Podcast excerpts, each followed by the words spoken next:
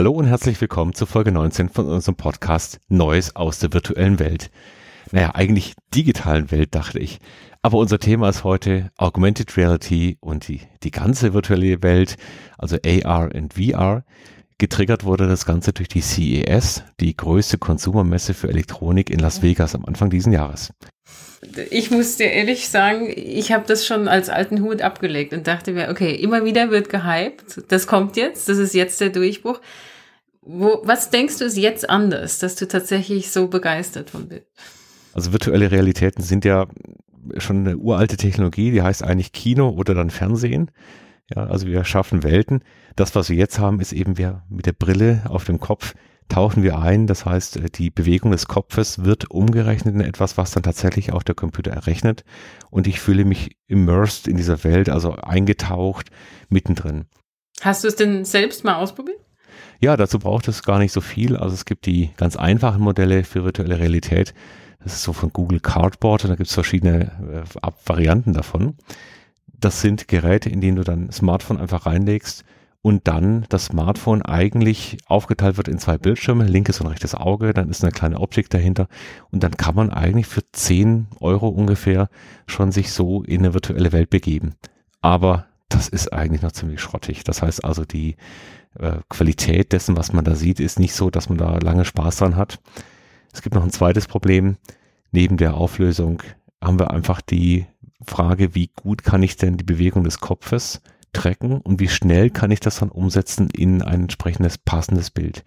Und diese Latenzzeiten, also wie schnell reagiert das, sind auch mit ein, wichtiger Faktor, wie realistisch das ist und ob ich auch dann das lange aushalte. Bei vielen Brillen wird man nach sehr kurzer Zeit einfach sick und äh, hat dann ein Problem, dann äh, dieses auszuhalten. Okay, aber mal nochmal drei Schritte zurück. Wie muss ich mir denn das vorstellen? Also ich ziehe die Brille auf, ich habe hinten das Smartphone drin, ich krieg was Visuelles vorgeführt, aber wie, was muss, wie muss ich mir das vorstellen? Wie bewege ich mich da drin? Ja, das Smartphone bekommt ja mit, wie du den Kopf bewegst. Die Brille ist ja oben mit dem Smartphone verbunden. Und dann äh, versucht der Computer eben entsprechend nachzurechnen, was könnte diese Bewegung bedeuten und passt das Bild entsprechend an. Bilder können sein, entweder vorgefertigte Apps, die man sich da runterladen kann, oder auch man kann seine eigene 3D-Welt erschaffen. Das heißt, ich kann mein Smartphone nehmen, hier mein Zuhause zum Beispiel jetzt in allen Richtungen aufnehmen und daraus baut sich, stitcht sich dann der Algorithmus ein nahtloses Modell zurecht und in dem kann ich mich dann bewegen. Aber eben von der Position, an der das Bild aufgenommen wurde und das ist auch eine der Nachteile dieser einfachen Lösungen. Okay. Die großen Lösungen sind dann zum Beispiel die Oculus Rift. Das ist mit Sicherheit das bekannteste Projekt für virtuelle Realität. Bekannt deswegen, weil es mal ein, ein Crowdfunding-Projekt war und dann hat es Facebook gekauft. Und es gibt dieses berühmte Bild, wo dann Mark Zuckerberg dann auf einer Konferenz dasteht und alle anderen, nur er nicht, alle anderen haben diese Brillen auf und sind also weggetaucht in irgendeiner fremden Welt, die man nicht sehen kann. und da ist bei diesen komplexeren Brillen die Technologie so, dass ich eigenständige Displays in der Brille habe und gleichzeitig entweder die Kopfbewegung oder auch die Bewegung des Körpers im Raum mit tracke.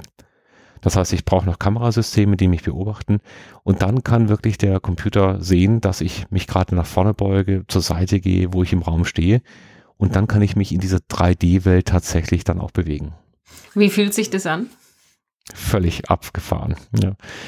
Also diese Brillen haben inzwischen eine Qualität, weil auch die Auflösung so groß ist, dass ich das nicht mehr als verpixeltes Computerbild wahrnehme, sondern ich, ich sehe die Objekte, die ich da habe, die sehe ich dreidimensional vor mir und es ist wirklich völlig real geworden. Du hast, als du mir das Thema vorgeschlagen hast, gesagt, du glaubst, dass das wirklich unsere Gesellschaft total verändern wird. Warum? Ja, jetzt äh, gehen wir mal einen Schritt weiter. Also ich habe jetzt gerade von dieser virtuellen Realität gesprochen. Virtuelle Realität bedeutet, ich schaffe eine komplette Welt im Computer und in diese Welt tauche ich mit diesen 3D-Brillen dann ein. Augmented Reality ist so eine Mischung daraus, also aus der virtuellen Welt und aus der realen Welt. Das bekannteste Beispiel dafür ist die HoloLens von Microsoft. Auch wahrscheinlich das beste Beispiel zurzeit. Ist also eine Brille, die ich relativ voluminös über den Kopf ziehe. Da steckt ein kompletter Windows 10 Computer drin. Und dann sehe ich durch diese Brille ganz normal die Umgebung, in der ich mich bewege, in der ich sitze und habe dann aber die Möglichkeit, in diese Umgebung passgenau virtuelle Objekte einzublenden. Okay, äh, Beispiel? ja, also die, die ersten Beispiele sind natürlich sehr spielerisch. Die Brille macht am Anfang das folgende. Sie versucht herauszufinden, wie denn dieser Raum strukturiert ist. Also wo sind die Wände? Was für Gegenstände stehen herum? Da ist ein Tisch zum Beispiel. Das heißt also, es wird mit verschiedenen Verfahren äh, diese 3D-Umgebung gerastert, sodass die Brille weiß, an welcher Stelle ist was.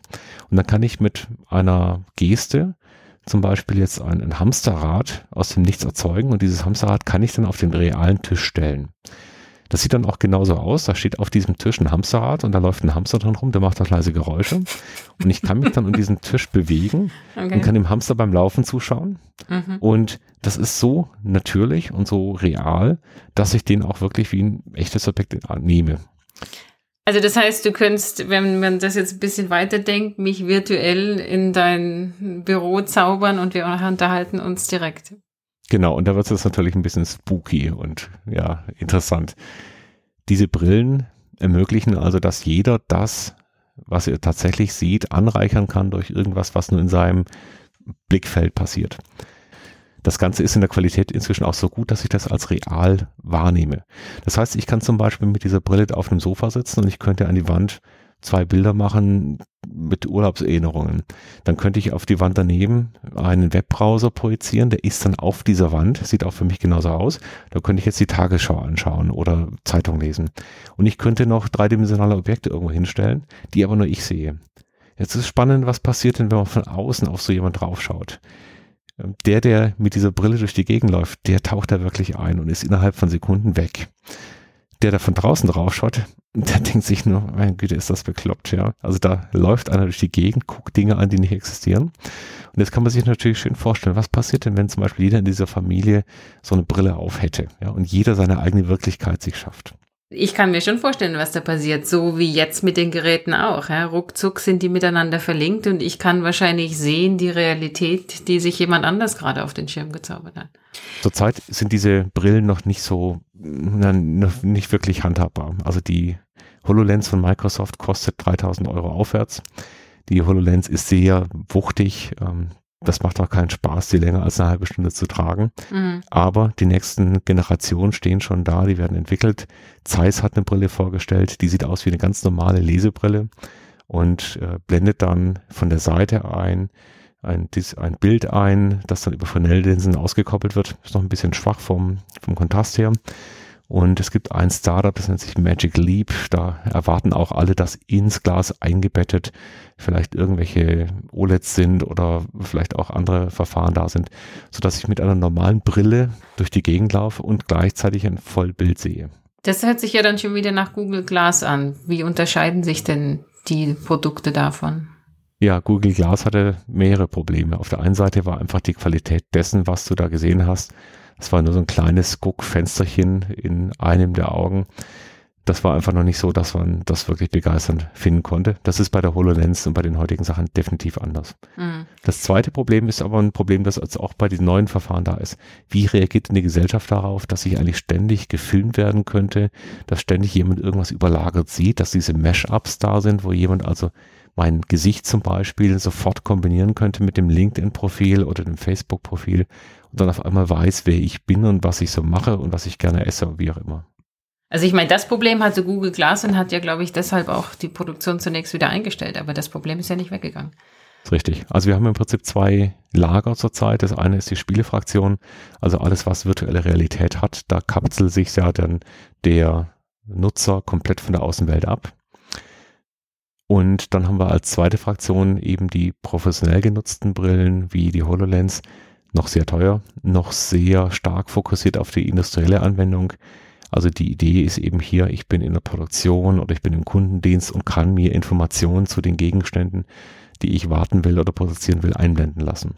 Davon habe ich gelesen, dass man dann tatsächlich sozusagen die Bedienungsanleitung und auch die Teile, die in irgendeiner Maschine sind, separat sehen kann, drehen kann. Muss man sich das so in etwa vorstellen? Oder was sind so typische Industrieanwendungen? Ja, dadurch, dass ich jetzt die Fähigkeit habe, reale Objekte wirklich passgenau mit virtuellen Objekten zu verschmelzen, kann ich jetzt eben zum Beispiel in einer Schulungsanwendung, die wir gerade programmieren, kann ich zum Beispiel ein Bauteil sehen und wenn ich dann in eine bestimmte Sicht wechsle über die Brille, kann ich in dieses Bauteil reinschauen. Und ich kann aber um dieses reale Bauteil außen rumlaufen und mein Blick, wie so ein Röntgenblick, geht dann von verschiedenen Winkeln in, diese, in dieses Objekt rein. Oder ich könnte natürlich die Handhabung führen. Das heißt, wenn ich irgendwas produziere, weiß ich, äh, kann ich irgendwo hinschauen, ich weiß, wo ich als nächstes greifen muss und so weiter. Da gibt es beliebig viele Möglichkeiten, einfach Datenlayer zu verschmelzen und zu überlagern mit der realen Welt. Ja, wo passiert was, was ist wie warm, wo sind Fehler versteckt und so weiter. Jetzt hast du schon ein paar Mal erwähnt, dass die so teuer ist. Wo kann man das denn mal ausprobieren, ohne dass man gleich so viel Geld hinlegen muss? Gute Frage. Ich weiß gar nicht, ob man die irgendwo sich ausleihen kann. Jedenfalls haben wir welche. Da kann man mal anklopfen bei uns. also wer mal in der, in der, Gegend von Aachen, Stuttgart, Berlin, wo auch immer ist. Das, was wir jetzt hier als B3 machen, sind zunächst mal die industriellen Anwendungen.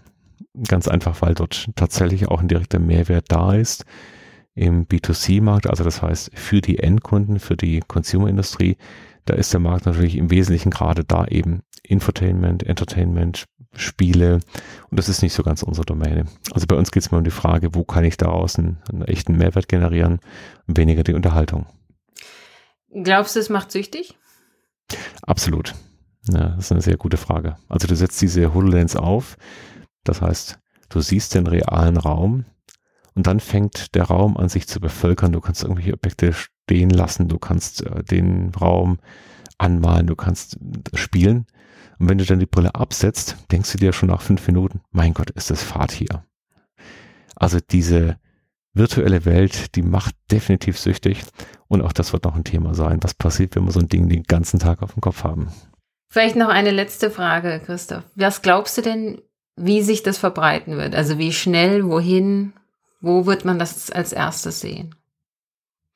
Also ich glaube zunächst mal daran, dass das mit der Kraft, die das Thema hat, mit den Möglichkeiten, die sich da ergeben, dass es eine flächendeckende Verbreitung geben wird. Sobald die Möglichkeit besteht, äh, das Einblenden, die Optik direkt in der Glasscheibe zu machen, der Brille.